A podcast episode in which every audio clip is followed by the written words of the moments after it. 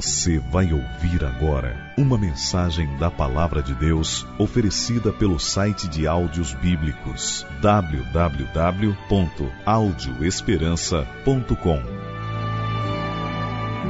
Abra sua Bíblia e vamos mais uma vez sentir a presença do Salvador conosco. Vamos nos ajoelhar diante dele e nos sentir no melhor lugar do mundo. Vamos abrir o nosso coração e pedir que Ele fale a cada um de nós. Esse momento é um momento especial, quando nós abrimos a Bíblia, o céu desce até nós. E feliz daquele que se encontra na presença de Deus quando o céu desce até nós. E quando o céu desce até nós, nós ficamos cheios da glória de Deus. E aí realmente o lugar onde estamos é o melhor lugar do mundo. Abra sua Bíblia em Apocalipse capítulo 21. Por favor, Apocalipse 21, o último livro da Bíblia, tem a mensagem de Deus para você neste momento. E eu quero que o seu coração esteja aberto para receber o que Deus quer lhe dizer, para ouvir a voz dele, para estar aos pés dele e para realmente se sentir em paz, feliz, salvo no melhor lugar do mundo. Apocalipse capítulo 21. Com a Bíblia aberta, vamos fechar os olhos, vamos orar e buscar a direção de Deus. Pai querido, a tua palavra está aberta diante de nós. Queremos através dela ouvir a tua voz, Senhor. Sempre que nós tocamos na Bíblia, nós estamos tocando no, no manto de Cristo. Cada vez que tocamos na Bíblia, nós abrimos o coração para ouvir a Sua voz. E é por isso que agora, Pai, nos apresentamos diante da Tua presença, com o coração aberto, querendo ouvir, querendo aprender aos pés do Salvador querendo tocar no seu manto para receber poder. É assim que nos apresentamos, Pai. Enche o nosso coração. Fale aquilo que precisamos ouvir e coloca-nos na tua presença neste momento. Pai, esteja com cada um de nós. Não permita que a preocupação, que a inquietude, não permita que nada tire a nossa atenção da tua palavra, mas fale ao nosso coração. Nós te pedimos em nome de Cristo Jesus. Amém. Amém. O livro do Apocalipse é o último livro da Bíblia. E há uma característica muito bonita no livro do Apocalipse. Ele é conhecido pelos teólogos e estudiosos da Bíblia, e é conhecido por todo aquele que lê a Bíblia como o livro das coisas novas. O livro do Apocalipse é aquele que mostra tudo o que Deus quer oferecer ao ser humano. Aliás, o próprio nome Apocalipse, tido como alguns como um livro de enigmas, de sinais, de coisas incompreensíveis, o livro do Apocalipse é o livro da revelação, é isto que significa o nome Apocalipse. O livro do Apocalipse é aquele onde Deus mostra o que é que vai acontecer no final da história desse mundo. O livro do Apocalipse termina com a esperança do céu. Esperança essa que deve estar no coração de cada pessoa que ama Jesus.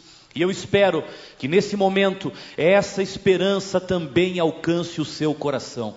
Mas um dos momentos mais emocionantes do livro das coisas novas, do livro da revelação, é quando João tem a visão da nova terra e vê, enxerga e antevê tudo aquilo que Deus está preparando para os seus filhos fiéis.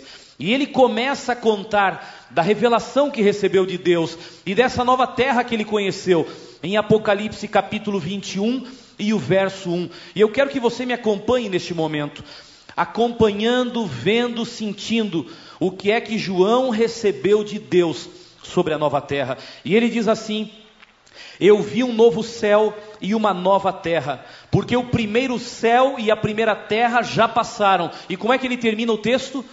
Dizendo: E o mar já não existe. Para quem estuda a Bíblia com atenção, este é um texto que aparentemente tem uma contradição. E eu não sei se você já notou isso, mas algumas pessoas conseguem pegar isso rápido. O próprio João, no livro do Apocalipse, fala duas vezes, em Apocalipse 4, 6 e em Apocalipse 15, verso 2, que viu na nova terra os remidos diante do que? Diante do mar de vidro, ou de um mar como vidro, ou como cristal. Como é que João foi ao céu em visão e viu o mar, e agora no final do livro ele viu novamente o céu e fala que o mar não existe no céu. Você não acha que aqui é uma contradição? A Bíblia não se contradiz. A Bíblia explica a própria Bíblia, e se você ler, e se você procurar entender, você vai saber por que é que João fala isso.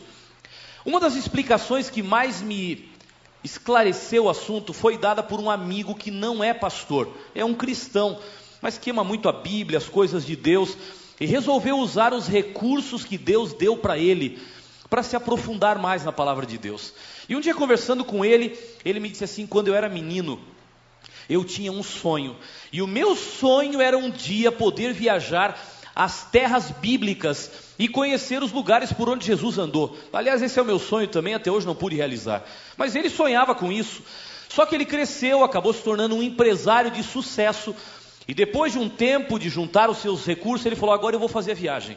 Eu quero ir lá e gastar um mês viajando por todos os lugares que eu já ouvi falar ou já li na Bíblia e eu gostaria de ver onde Jesus passou, onde ele andou.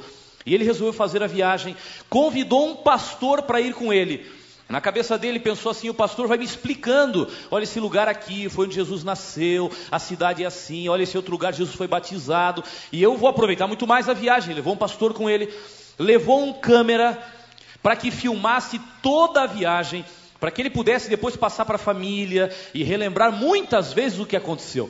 E eles foram, e viajaram por vários lugares, e ele me disse assim: a última parte da viagem, era o fim da viagem, era irmos à ilha de Patmos, onde João ficou exilado, preso sozinho para morrer, quando ele teve as visões do Apocalipse. Quando ele teve a visão da nova terra, eu lia o Apocalipse, ele me falou, e ficava imaginando João sozinho, condenado, vendo o céu. Eu queria estar na situação de João. E eu deixei para o fim da viagem a visita à ilha de Patmos. E ele me disse: Nós fomos até um porto, onde me indicaram que seria o melhor lugar para conseguir um navio que nos levasse até a ilha. Nós fomos ao porto, ela fica 80 quilômetros adentro no mar Egeu. Não é tão complicado de chegar lá. Uma ilha que tem pouco mais de 10 quilômetros de comprimento, é uma ilha pequena. João foi colocado ali para morrer, mas não morreu ali. Porém, ali viveu os momentos mais marcantes da sua vida. Ele foi até o porto e chegou lá e começou a procurar qual era o barco que fazia a rota daquele porto até a ilha de Patmos. E ele imaginou que ia escolher qual seria o melhor trajeto, porque afinal, uma ilha como essa é bíblica. Quantas pessoas não devem querer peregrinar a ilha de Patmos? E para surpresa dele, perguntou para um, perguntou para outro, perguntou. E ninguém fazia viagem para a ilha. E ele não disse, mas esse aqui não é o porto que, que é mais estratégico para chegar lá. E as pessoas diziam, é, mas ninguém viaja para lá. Mas as pessoas não querem conhecer a ilha, é bíblica, ele falou, querem conhecer, mas ninguém viaja para lá. Mas e por que não viajam para lá? Ele disse, porque o mar é muito violento naquela região. A ilha é uma ilha de rocha negra, escura, o mar é muito violento e é muito fácil qualquer barco que tentar se aproximar da ilha ser jogado pelas ondas contra a ilha e aí não sobra barco, não sobram pessoas e todo o sonho de conhecer a ilha vai por água abaixo, literalmente. Então ninguém de nós quer correr esse risco e nós não viajamos para lá. E ele, com muito dinheiro, falou assim: Mas eu quero ir lá. Eu não me contento em voltar para o Brasil sem realizar um dos maiores sonhos que eu tinha. E ele ofereceu mais dinheiro e pagando 2.500 dólares, ele conseguiu um barqueiro que fizesse a viagem do porto para a ilha. Ficou tão fácil viajar nessa hora, né? Parece que o mar se acalmou, tudo ficou tranquilo. E eles foram fazer a tal viagem. E ele me disse: Olha, quando eu fui chegando perto da ilha, Aí eu lembrei do que eles tinham me dito lá no porto. O mar é muito violento, as ondas são muito altas, a gente tem medo da própria vida, de perder a vida, de que o barco vai, vai acabar virando, vai ser jogado contra a ilha. Mas nós conseguimos chegar lá, descer num bote e pousar numa beiradinha, chegar numa beiradinha de praia que há na ilha. Nós descemos do bote e eu me separei dos meus amigos e cheguei numa ponta da ilha. Sentei em cima de uma pedra, a pedra estava bem próximo do mar Sentei, cruzei as minhas pernas, fechei os olhos para fazer uma oração. E naquele momento, orando a Deus, eu dizia: Senhor, talvez, talvez, nessa pedra João viu a nova terra. Eu não sei, pode ter sido em outro lugar, mas eu me senti ali e dizia: Meu Deus, aqui eu quero que o Senhor reforce no meu coração a esperança de um dia estar no céu. João viu, eu não posso ver, mas eu quero estar lá para conhecer pessoalmente. Eu quero andar com Jesus. Ele orando, animado, emocionado, e de repente ele me disse: Eu tive que parar a oração. Sabe qual foi a minha sensação? O mar era tão violento e as ondas batiam com tanta força contra as rochas, que eu sentado ali tinha a impressão de que em algum momento as ondas iam me levar para dentro do mar, ou que as ondas iam engolir aquela ilha, ou que as ondas parece que iam quebrar aquelas pedras de tão violentas que elas eram. E naquele momento ali, tranquilo, refletindo, eu lembrei de Apocalipse capítulo 21, verso 1, quando João disse: Eu vi um novo céu e uma nova terra, porque o primeiro céu e a primeira terra já passaram e o mar não existe. Sabe o que é que ele estava querendo dizer? Não é que não havia o mar como elemento físico no céu, mas aquele mar que o amedrontava, que o ameaçava, que o condenava, que o fazia sofrer todos os dias. Quando ele olhou para a nova terra, a primeira coisa que ele procurou na nova terra foi aquilo que lhe fazia medo neste velho mundo. E a alegria de João em dizer: Eu olhei para o céu, eu vi o que Deus fez, e sabe qual foi a minha felicidade? É saber que aquilo que me amedronta na terra não vai mais existir no céu. É por isso que ele fala que o mar não existe mais. Eu imagino que se hoje Deus desse oportunidade para você escrever Apocalipse 21, verso 1, talvez você escreveria diferente, porque não é o mar que lhe amedronta, mas alguma outra coisa que lhe faz sofrer. E ao olhar para o céu, a primeira coisa que você iria buscar e contemplar é saber se aquilo que lhe amedronta aqui vai existir lá. Eu imagino que alguns poderiam dizer: Eu vi um novo céu e uma nova terra, porque o primeiro céu e a primeira terra já passaram e o desemprego já não existe. Esse é o meu problema. E eu quero ter certeza de que no céu isso não vai acontecer mais. Eu quero o céu. Eu vi um novo céu e uma nova terra, porque o primeiro céu e a primeira terra já passaram e a depressão já não existe. Eu vi um novo céu e uma nova terra, porque o primeiro céu e a primeira terra já passaram e o câncer já não existe. Eu não sei como é que você iria escrever esse verso, mas João identificou no céu a solução de tudo aquilo que lhe fazia sofrer nessa terra. Mas a pergunta de João e a pergunta que todos nós fazemos hoje: quando vai chegar esse momento? Quando é que nós vamos estar no céu? Quando é que o sonho vai se tornar realidade? Quando é que nós vamos deixar de sonhar ou de antever para então usufruir e viver nesse lugar? Quando? Sabe, eu lembro até hoje de uma sexta-feira à noite, quando eu fui à cidade de Salvador, na Bahia. Eu fui participar de um evento em Salvador, de um programa em Salvador. E me disseram assim, pastor, sexta-feira à noite, as igrejas adventistas, todas elas têm pequenos grupos de estudo da Bíblia. Então nós não temos nenhum programa. O seu programa vai começar no sábado. Então, sexta-feira, o senhor fique à vontade para ir a um pequeno grupo para estudar a Bíblia com, com as pessoas. E me levaram para um pequeno grupo de jovens na cidade alta de Salvador, num apartamento, um grupo de universitários. E a gente conversando, e tinha lá o roteiro, os versos, e cada um dando sua opinião, participando.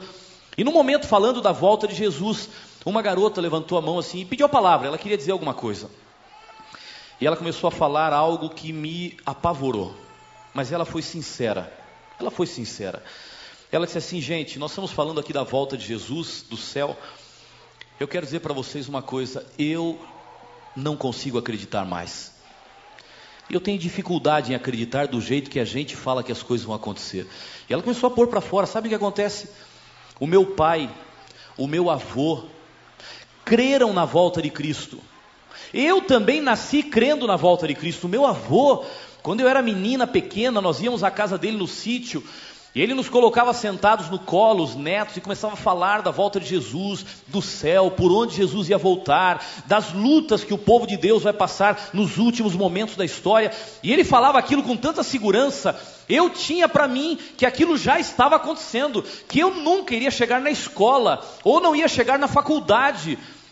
E ela olhou e disse assim: Gente, o meu avô já morreu, e Jesus não veio. Agora o meu pai já está idoso, E o meu pai sempre disse: Filhos, Jesus está voltando, estejam preparados. E a gente creu, só que está voltando, está voltando e não volta nunca. E eu hoje estou terminando faculdade de pedagogia, já trabalho como professora e Jesus não veio. E o que acontecia naquela época parece que é o que está acontecendo agora. E eu começo a perguntar: quando vai voltar? Será que nós não somos um pouco alarmistas? Está chegando, está chegando, é a hora, cuidado, só para apavorar as pessoas, para mantê-las crendo nessa verdade.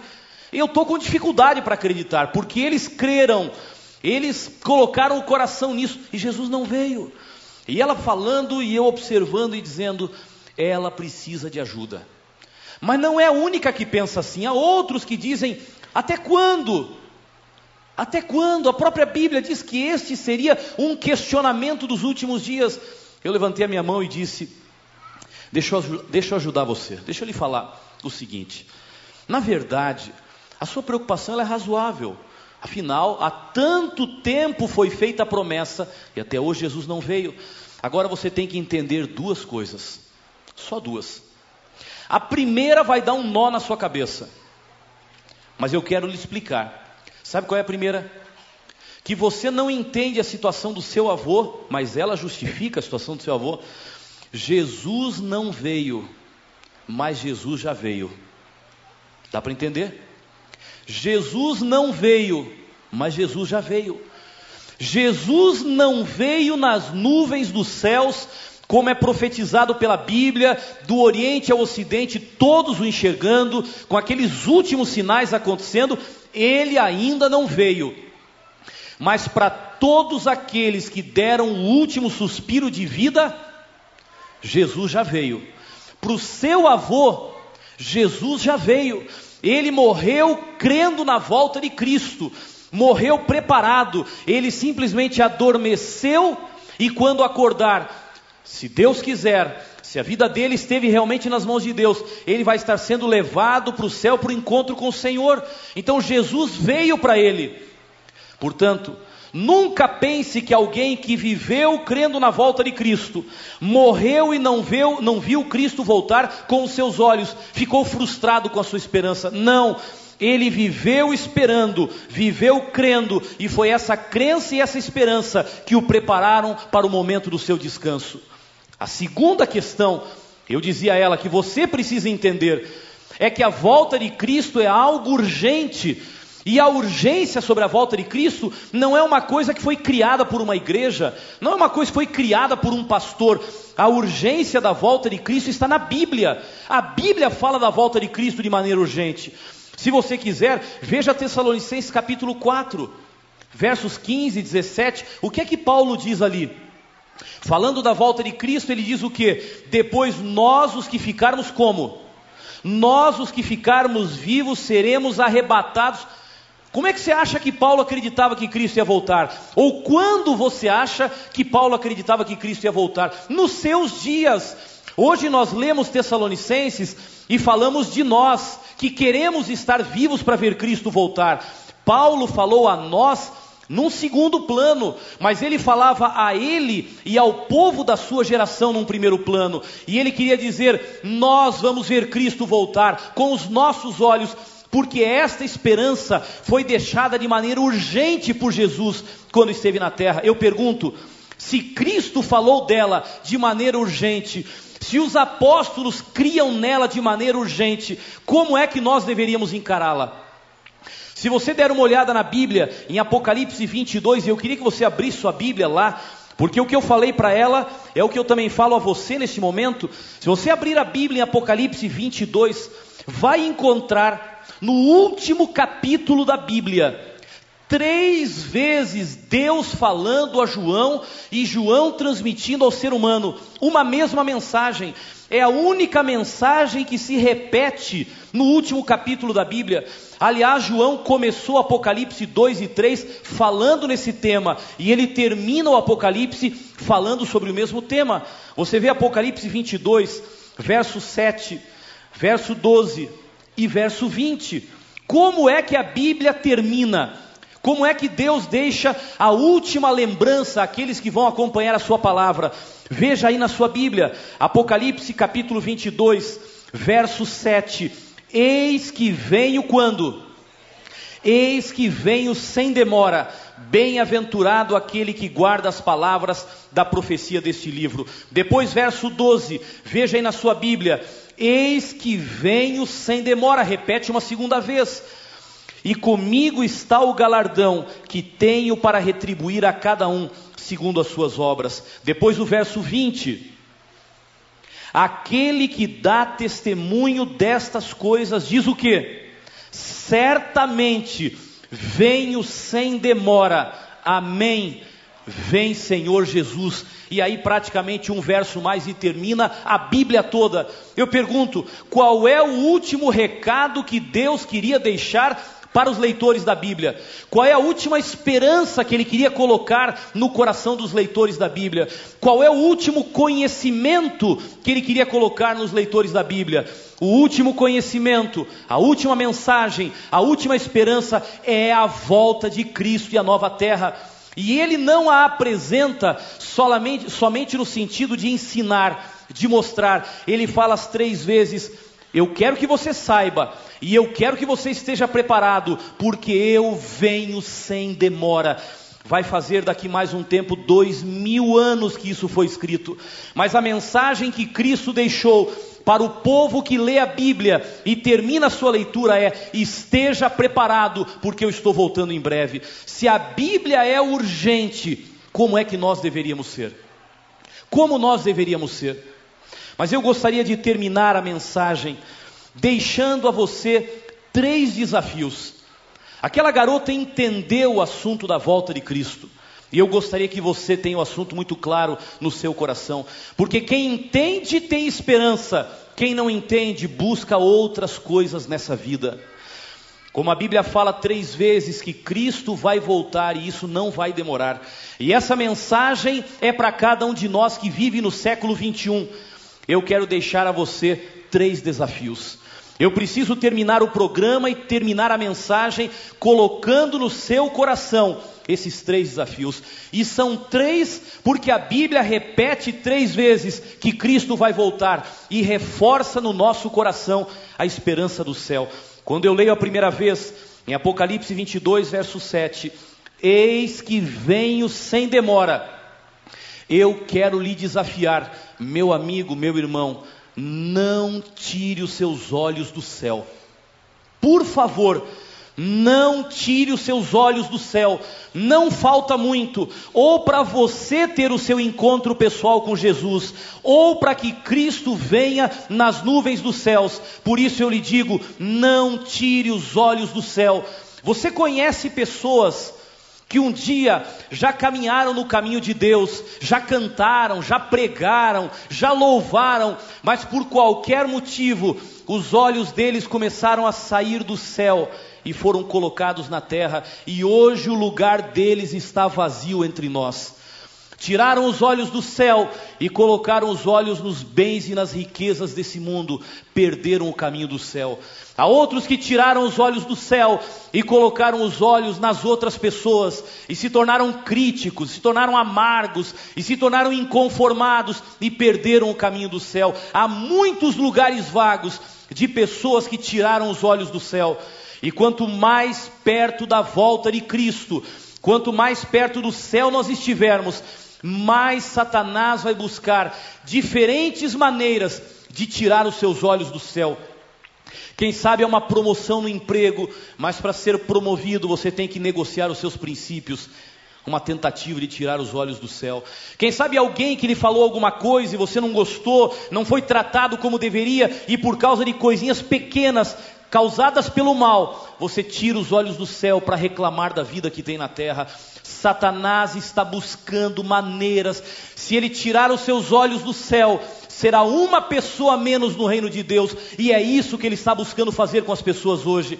Por favor, não tire os seus olhos do céu.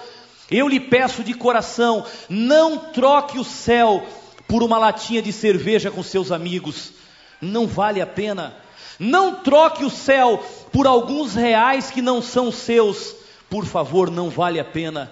Não troque o céu por algumas palavras que não são verdadeiras, só para querer se dar bem com as pessoas. Não vale a pena. Não troque o céu por isso. Não troque o céu por alguns momentos de prazer com a sua namorada ou com alguém que não é seu esposo ou sua esposa. Não troque o céu por isso. Não vale a pena. Eu só lhe peço, por favor, eis que venho sem demora não tire os seus olhos do céu. O segundo desafio que eu gostaria de deixar para cada um, quando Cristo diz: Eis que venho sem demora, eu lhe desafio, viva a vida do céu enquanto você ainda está na terra. Eu ouvi uma vez de um pregador uma frase que eu nunca esqueci. Ele dizia assim: só vai para o céu quem viver o céu na terra. Por isso eu lhe desafio: viva a vida do céu aqui na terra. A Bíblia ensina como é que nós vamos viver no céu. Se você quer ir para o céu, Deus está olhando para você agora dizendo: Filho, se você quer vir, você vai viver aí na terra do jeito que nós vivemos aqui. Porque se eu falo para você que no céu a gente vive de uma forma e você prefere viver de outra, sabe o que, é que você está dizendo para mim? Que você não gosta da vida do céu. Por que é que eu vou trazer você para cá se você não gosta da vida do céu? Há pessoas que questionam a Deus e dizem assim: Deus é injusto. Deus não é amor. Falam que Ele é amor, mas a Bíblia diz que Ele vai levar uns e deixar outros. Se Ele fosse amor, Ele levaria todos para o céu. Deus é amor e por isso não vai levar todos para o céu. Deus vai respeitar a escolha que cada um fez. Eu fico pensando comigo: se a Bíblia diz que um cristão não deve beber para não destruir o corpo que Deus lhe deu e não afetar o seu raciocínio para ouvir a voz de Deus. Se a Bíblia diz que no céu a bebida alcoólica não vai entrar porque ela é perigosa e por menor quantidade que alguém venha ingerir, não vai entrar. E você prefere beber, e a Bíblia diz: não beba, não é bom para você, mas você socialmente, ou um pouco mais, ou numa rodinha de amigos, prefere beber, se torna um alcoólatra. E Deus resolve ser o bonzinho que alguns acham que ele deveria ser, no formato que alguns querem desenhá-lo. E ele diz: Não, eu vou levar todo mundo para o céu. Todos, não importa quem, bons ou não tão bons, vou levar todos para o céu. E ele leva o bêbado junto. Qual é a primeira coisa que ele vai procurar no céu? Qual é a primeira coisa que ele vai procurar no céu? Ora, se ele passou a vida inteira e não foi capaz de abandonar, a primeira coisa que ele vai procurar, talvez perguntar para o anjo, amigo, chega aqui. Onde é que fica o barzinho aquele da esquina que a turma se reúne das 10 às 3 da manhã? Conta para mim aí. Eu imagino o anjo dizendo, amigo, desculpa, mas aqui não tem barzinho, aqui não tem bebida alcoólica. A nossa alegria é outra. O nosso prazer é outro. Não tem. Sabe qual vai ser o sentimento dele? Estou no lugar errado. Não tem graça isso aqui. Não tem graça. O que eu vou fazer aqui? Ficar voando igual anjo para lá, para cá. Tem graça, eu quero emoção. Cadê a minha turma do bar? Cadê o pessoal do dominó? Cadê o pessoal da sinuca? Cadê a turma que passava a noite acordado? Que um pagava pinga pro outro? Não tem graça isso aqui. Deus poderia ser o amor que alguns querem que ele seja, e se ele fosse assim, ele faria pessoas infelizes, levando para um lugar onde elas nunca gostariam de estar. Mas Deus olha para vocês, meu filho, você quer ir para o céu? Viva a vida do céu na terra, porque enquanto você vive a vida do céu na terra, eu olho para você e falo: eu estou querendo trazer você para cá. Porque está difícil viver a minha vida aí, o mundo está corrompido, as pessoas têm ideias erradas. Eu sei que você está pagando um preço para viver a minha vida. Segura só mais um pouquinho, que eu vou lhe dar uma eternidade do jeito que você quer, do jeito que você gosta. Porque você vive a vida do céu na terra. Por isso eu quero desafiar meu amigo: coma as comidas do céu enquanto você está aqui na terra. Ouça as músicas do céu enquanto você está aqui na terra. Use as roupas do céu enquanto você está aqui na terra. Fale palavras do céu. Tenha o vocabulário do céu enquanto você está aqui na terra. Tenha os amigos do céu enquanto você está aqui na terra. Porque se você não viver o céu na terra, você nunca sairá da terra para o céu. Por isso, o meu desafio a você hoje, amigo, irmão, para você que acompanha essa mensagem, por favor, Viva a vida do céu enquanto está na terra. Esse é um chamado de Deus a uma nova vida. É um chamado de Deus para começar de novo, para abandonar alguns hábitos que nos prendem e que não são hábitos do céu. Deus olha para você, eu quero trazer você, mas se eu voltar hoje, eu não posso trazer você. Eu não posso, porque a vida que você está levando é uma vida que está entrando em choque com aquilo que nós vivemos no céu. Mas eu quero trazer você. E é por isso que eu estou lhe chamando, é por isso que estou lhe falando, é por isso que eu estou abrindo os seus olhos. Por favor, viva a vida do céu enquanto está na terra. E o último desafio que eu quero lhe fazer nesse momento, a terceira vez, quando Deus, quando Cristo diz: Eis que venho sem demora, eu quero lhe pedir o que você tem para fazer, não deixe para amanhã. Cristo está voltando. Nós não sabemos quando, pode estar mais longe ou mais perto. A nossa vida não sabemos quanto tempo vai durar, mais ou menos. É por isso que Cristo diz: Filho, eu estou voltando.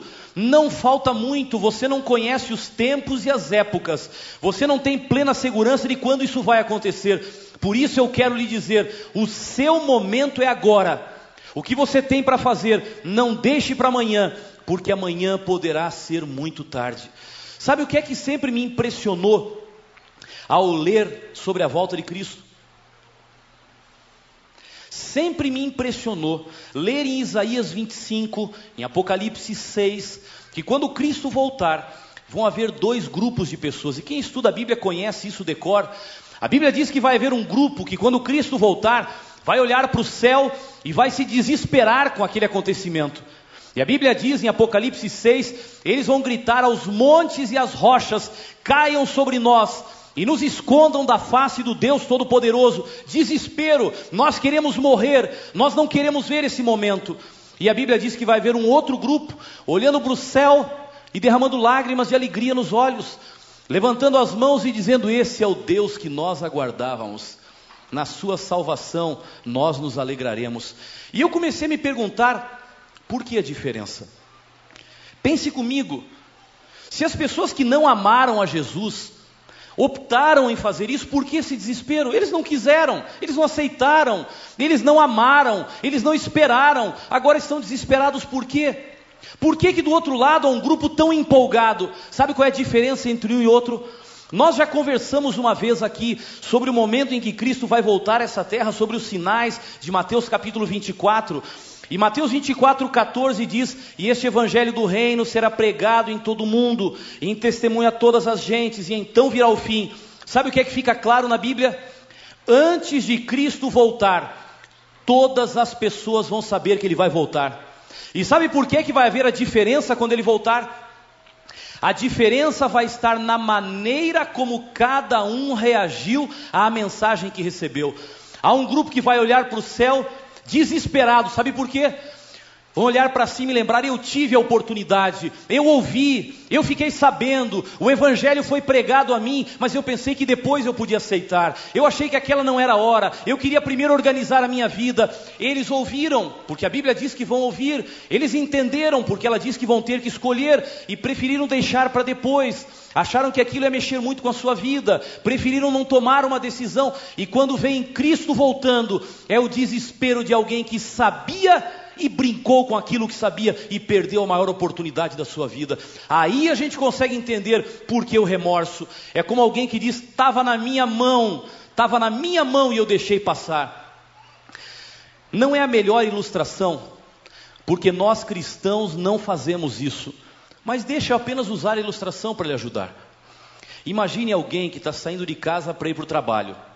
Trabalha a 8 quilômetros de casa. Saiu de casa com o dinheiro da passagem no bolso para ir trabalhar. Quando está indo, passa em frente a uma casa lotérica.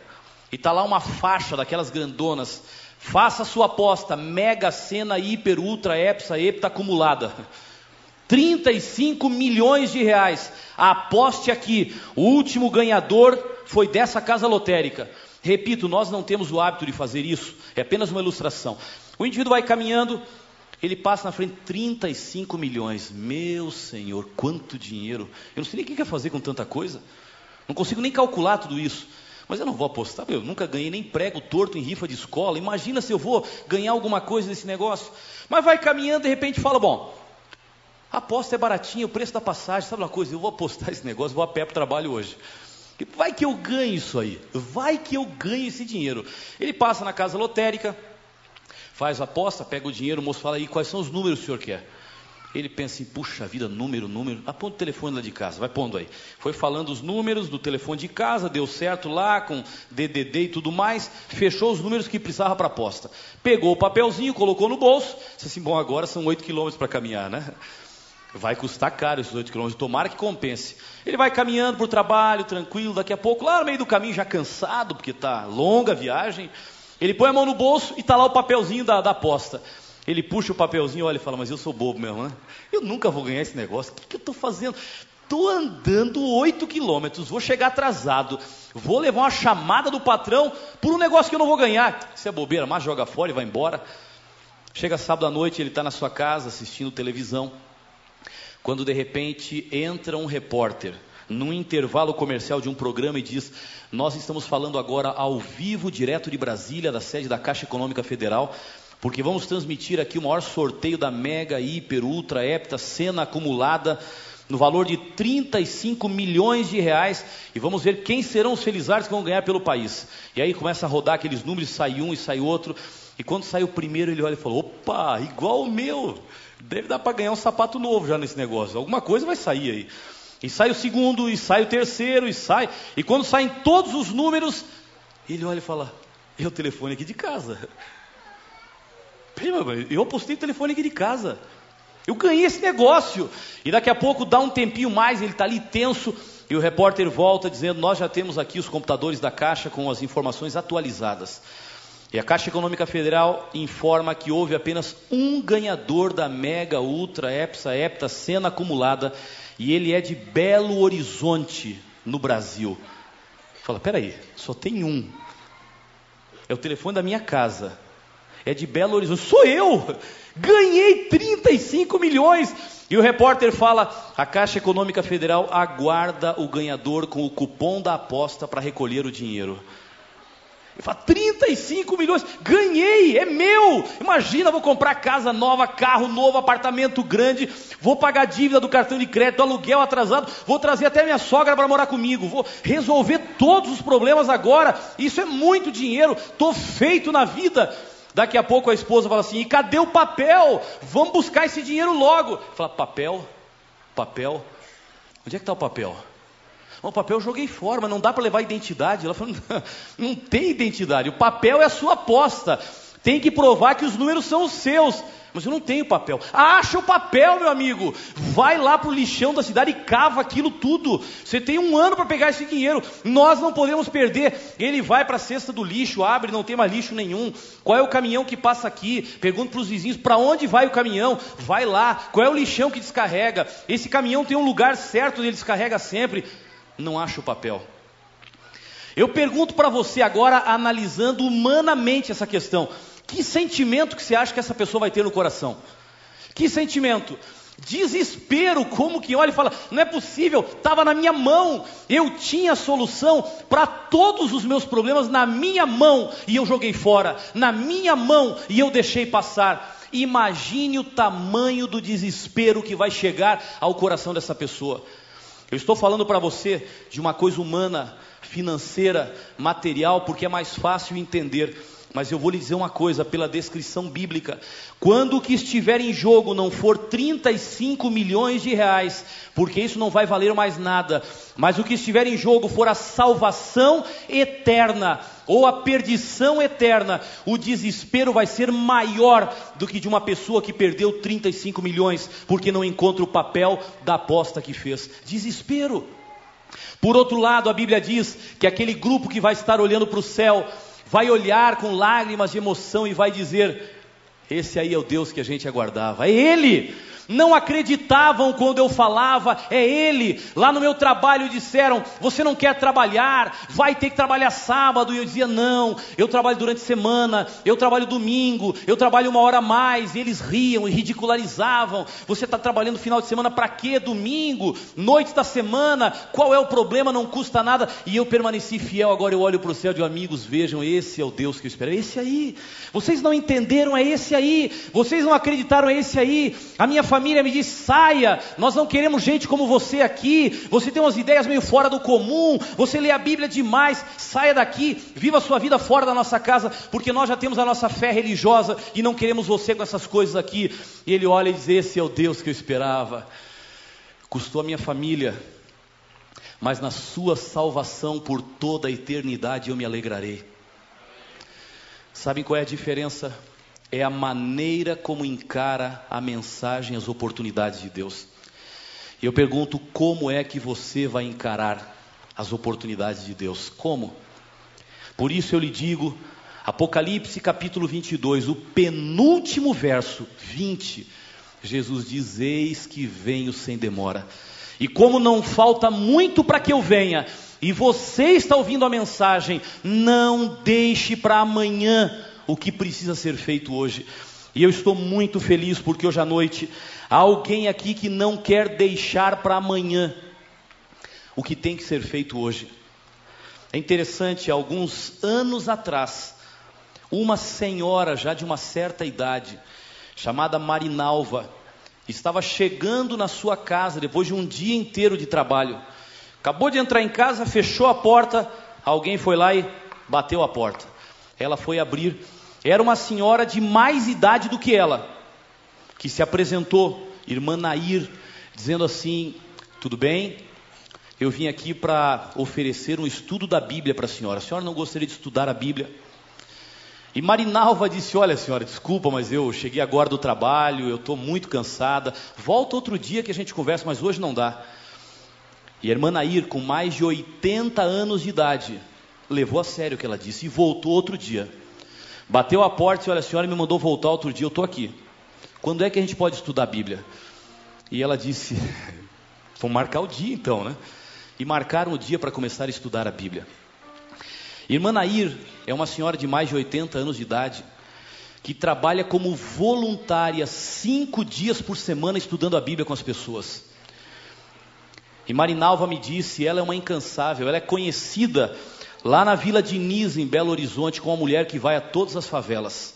Vai a todos os becos e ruas e bairros, onde tiver uma casa, ela bate a porta e oferece para estudar a Bíblia. Com mais de 80 anos de idade, cinco dias por semana fazendo isso. Eu pergunto, a irmã Nair está aqui hoje? Está aqui. Eu queria lhe conhecer. Eu não lhe conheço, apenas ouvi do trabalho bonito que a senhora faz. Do trabalho bonito que fez quando bateu a porta da casa da Marinalva e disse para ela, Marinalva, eu quero estudar a Bíblia com você. Vem aqui ficar comigo. Essa é uma lutadora do Senhor. É alguém que quer pregar o evangelho do reino porque quer ver Cristo voltar. E se chegaram aos 60, 70, 80 anos, eu não sei, mas nunca é tarde para pregar o evangelho.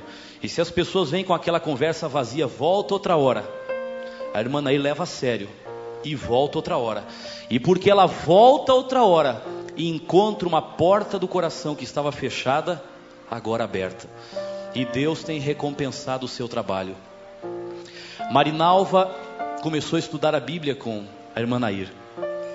Começou a entender as verdades que ela não entendia. O seu esposo é pastor de uma igreja evangélica. Uma igreja evangélica. E ela em casa estudando a Bíblia com a irmã Nair, uma cristã, membro da igreja adventista do sétimo dia, uma estudiosa da Bíblia. Começaram a estudar e de repente chegou no assunto do sábado e aí estava difícil de entender. Estudaram, estudaram e a Marinalva entendeu o assunto do sábado. Aquilo foi a gota d'água quando ela disse: Eu entendi o assunto que eu achava que não tinha explicação. Eu quero fazer a minha entrega, mas esbarrou num problema. A Marinalva era uma fumante de anos com um vício muito pesado. E ela começou a orar a Deus, Senhor, me ajuda. Eu quero que o Senhor me dê a vitória, faça um milagre na minha vida, porque eu quero fazer a minha entrega. Deus fez um milagre para que ela pudesse parar de fumar. E ela parou. Começou a cada vez mais andar próximo a Deus, mas algumas enfermidades começaram a se avolumar na vida dela. Ela tem reumatismo, ela tem bronquite, pressão alta, e por isso mesmo teve dificuldades, inclusive, para chegar aqui nesse momento. Um dia, visitando a casa da Marinalva, o irmão Jósimo a encontrou tomando quatro comprimidos para pressão de manhã e quatro à tarde. E todo dia tendo que ir no posto de saúde para fazer acompanhamento. Tamanha era a situação. O irmão Jósimo disse assim: Mas é isso que a senhora faz todo dia? Eu tenho que tomar quatro de manhã, quatro à tarde, ir no posto, medir pressão, porque o meu risco é muito sério.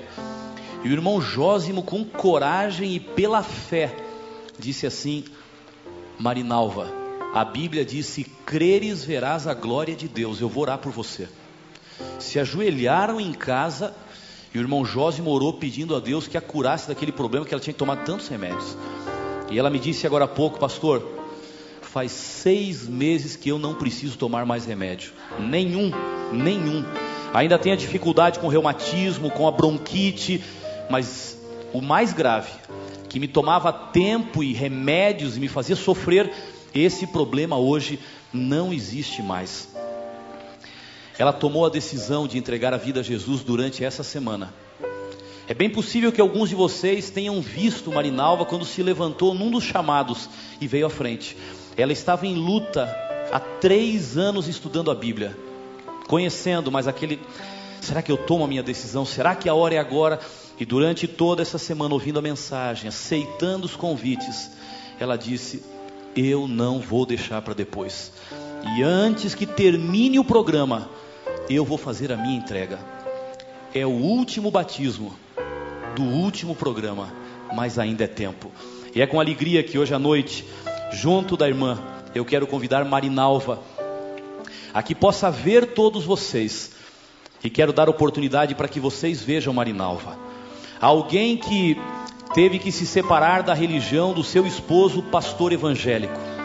Alguém que recebeu o milagre de parar de fumar. Alguém que foi curado de um, curada de um problema que lhe incomodava há anos. Alguém que decidiu retribuir tudo o que Deus fez. Irmã Nair, olhe para Marinalva. Jósimo está aqui. Se o Jósimo está aqui, eu queria tê-lo aqui também. Onde está o Jósimo? Por favor, Vem aqui. Vocês dois fizeram um trabalho tão bonito junto a Marinalva. E ela lembra, irmão Jósimo, com carinho daquela oração que um dia vocês fizeram. Pessoas que amam a Deus com pureza de coração e acreditam no que alguns fazem questão de questionar e duvidar. E porque creem, veem a glória de Deus se manifestando. Eu queria que vocês pudessem chegar ali perto. Quem sabe perto das flores e contemplar a Marinalva, emocionada, com lágrimas nos olhos, começando de novo. Ela tem dificuldade de entrar nas águas pelo problema do reumatismo e da bronquite. Mas mesmo assim disse: esses problemas são secundários diante de tudo que Deus já me fez. Eu vou às águas. E hoje à noite, o pastor Pedro vai entregar a vida da Marinalva nas mãos de Deus. Uma vida que nasce de novo. O seu corpo já foi transformado, mas agora Deus quer transformar o seu coração. E é por isso que o pastor Pedro vai batizá-la Marinalva, seguindo a ordem do mestre, e vai fazer isso em nome do Pai, do Filho e do Espírito Santo. Amém.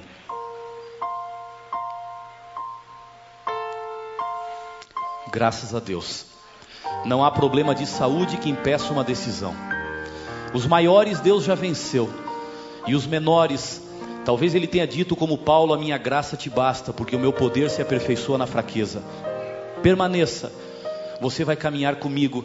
E eu fico feliz de olhar Marinalva, salva pelo sangue de Cristo. Foram vícios a vencer, foram verdades a compreender, foram doenças a curar, mas em todos os momentos Deus andou ao seu lado. Hoje, para todos nós, irmã Marinalva, é uma vitória vê-la dentro das águas. Uma vitória. E o nosso desejo é que o mesmo Deus que um dia levou a irmã Nair lá à porta da sua casa, que levou o irmão Jósimo para orar com a irmã, que esse mesmo Deus lhe conserve fiel aos seus caminhos, até o dia que nós passarmos pelas portas do reino do céu. Deus lhe abençoe. Graças a Deus por mais uma vitória. E nesse momento eu preciso orar para que esta vitória se repita na vida de cada um daqueles que estão aqui.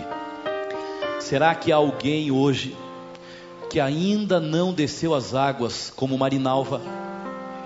Agora não vamos ter oportunidade para fazer a sua entrega, mas você pode tomar a sua decisão e continuar estudando, terminar de estudar, começar a estudar, porque ninguém vai às águas sem saber perfeitamente o que é que Deus ensina e qual é a sua vontade. Mas eu pergunto a alguém aqui que hoje à noite gostaria de dizer: Meu Deus, eu não quero deixar para amanhã o que eu preciso fazer hoje. Durante todos os cultos dessa programação, muitas pessoas se levantaram. E eu queria convidar essas pessoas aqui hoje, se levantem mais uma vez para dizer: Meu Deus, a vontade foi crescendo no meu coração, a entrega foi crescendo no meu coração, e hoje eu quero confirmar definitivamente a minha decisão. Eu quero convidar a Fernanda para cantar, vai ser a última música vai ser o último convite. E na última música e no último convite, Deus lhe faz o desafio: não tire os olhos do céu. Viva o céu aqui na terra. E o que você tem para fazer, não deixe para amanhã. A Fernanda vai cantar e transmitir o recado de Deus para você, dizendo: amigo, o que é que você está fazendo? De que maneira você está vivendo? Procuras viver a vida eterna ou estás buscando a perdição? Amigo, esse é o momento para fazer o seu julgamento. Faça um balanço da sua vida e conheça a sua situação. Cristo está voltando, o grande dia já vai chegar. Você está preparado para encontrá-lo? A Fernanda vai cantar. E enquanto a Fernanda canta, eu quero receber você aqui. Se você já levantou outra vez, esse é o grande momento para vir aqui mais uma vez. Se você está vindo pela primeira vez e em nenhum momento tomou a sua decisão, eu lhe peço não perca a última oportunidade. Não importa onde você está, não importa quão longe você esteja, não importa quantas dificuldades você tenha, Marinalva, nesta noite, foi a grande demonstração que Deus quebra barreiras para conquistar corações.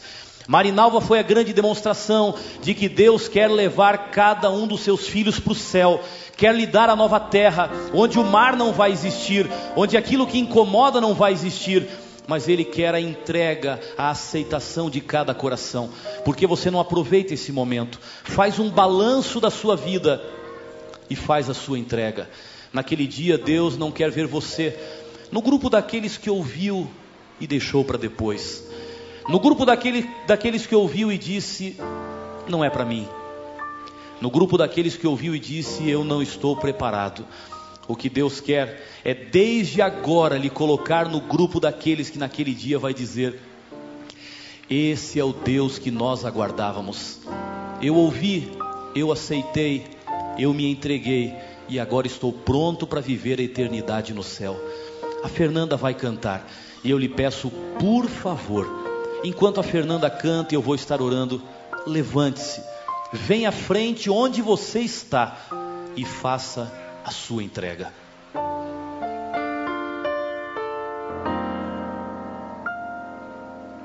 Amigo, que estás fazendo? De que maneira?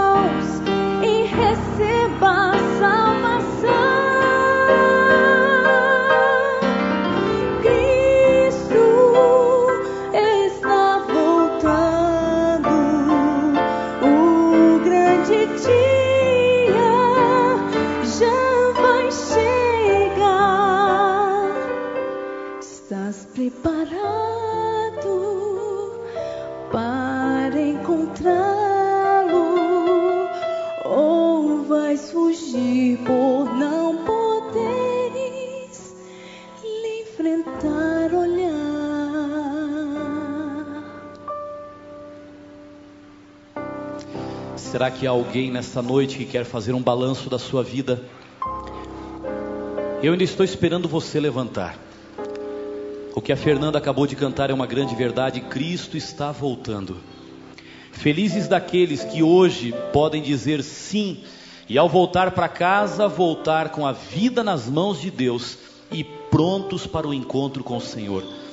O que você tem para fazer, não deixe para amanhã. Será que existe mais alguém precisando levantar? Eu creio que ainda existem pelo menos três pessoas precisando vir e eu preciso esperá-las. Uma das noites dessa semana, terminando o programa, alguém disse: Por dois segundos mais eu teria me levantado. E eu pensei: Eu deveria ter insistido mais uma vez.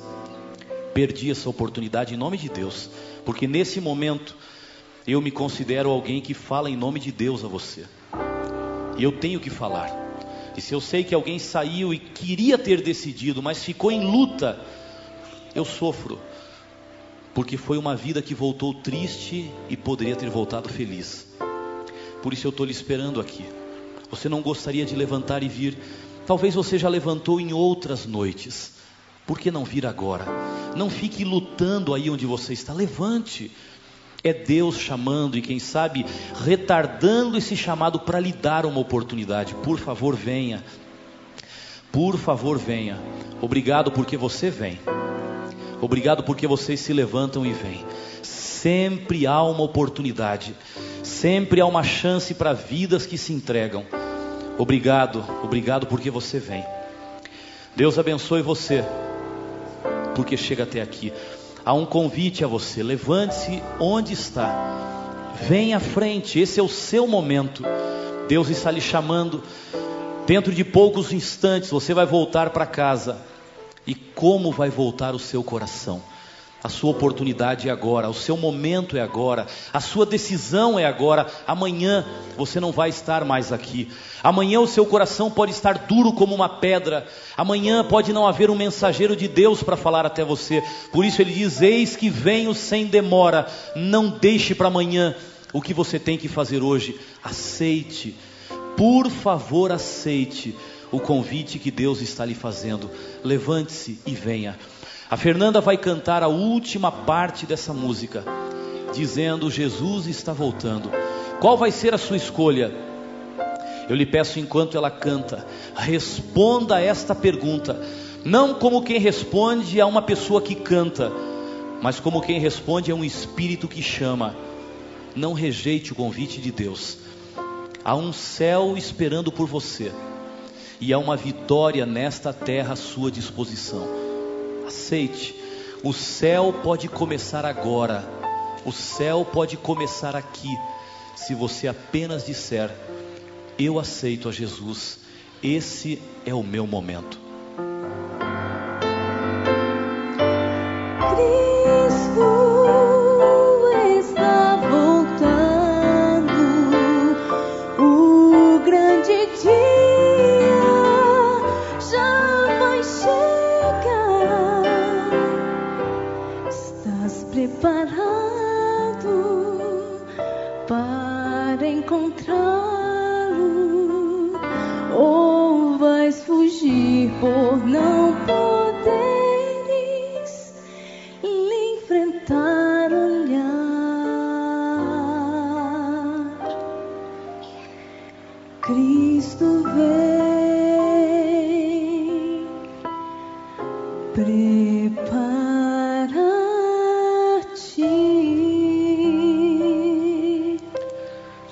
Mais uma decisão. Cristo vem e mais uma pessoa diz: Eu estou preparado. Enquanto a Fernanda cantava, eu baixei minha cabeça para orar. Porque eu preciso estar plenamente seguro diante de Deus que todos os que precisam aceitar, aceitaram. Eu pedi, Senhor, manda pelo menos uma pessoa a mais, porque talvez esteja precisando. E Deus mandou duas pessoas mais. Duas decisões são vitórias, alegria no céu. Salvador aceito, vitória conquistada. O céu está muito perto. Vale a pena caminhar a reta final dessa jornada com Deus e chegarmos ao céu. Eu quero orar agora, pedindo que Deus abençoe vocês que chegaram até aqui, cada um. Vocês não se levantaram para perder, vocês se levantaram para vencer. Vocês não se levantaram para dentro de poucos instantes se esquecerem, foi um momento apenas bonito, não. Cada um se levantou porque Deus chamou e porque o Espírito Santo acompanhou essa decisão. Cada um levantou para dizer: Meu Deus, essa é a minha hora. Eu quero estar pronto para descer as águas. Eu quero confirmar a minha entrega.